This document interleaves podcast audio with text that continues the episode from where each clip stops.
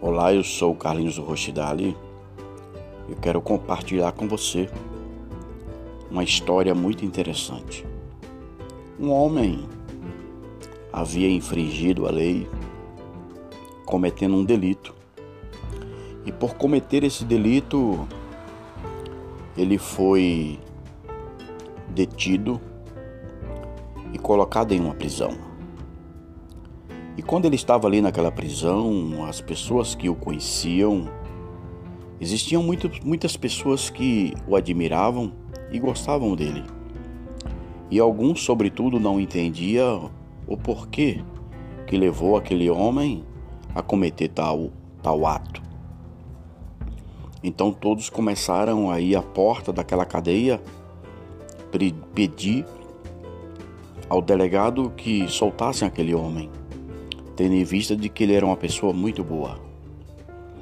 Aquele homem foi condenado e uma forca foi mandado que preparassem para enforcar aquele homem. E no dia do enforcamento, quando aquele homem estava lá para ser enforcado, algo sobrenatural aconteceu na vida dele. No momento em que ele estava ali, tinha ali uma grande multidão e todas e aquela multidão que ali estavam, a maioria gritavam para que libertassem ao homem. E ali no meio daquela multidão é, estava lá o nosso próprio Deus, disfarçado no meio da multidão.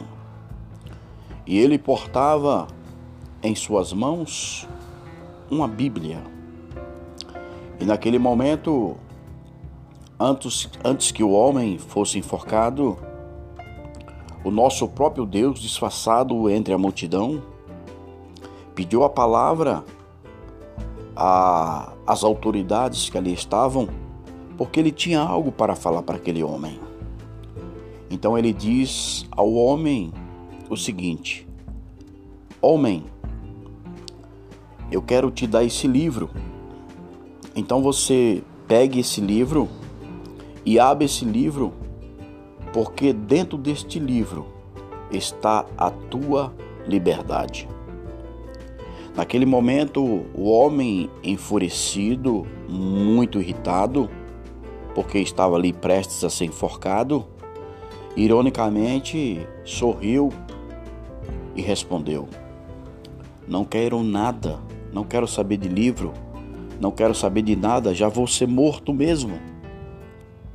Pois bem, o homem foi levado à forca e foi enforcado.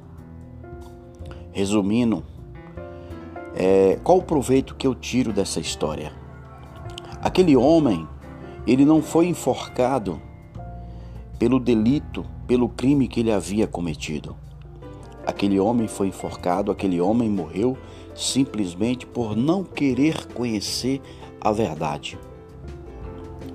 O próprio Deus foi ali levar para ele a liberdade, a liberdade para que não fosse morto, a liberdade também da vida espiritual.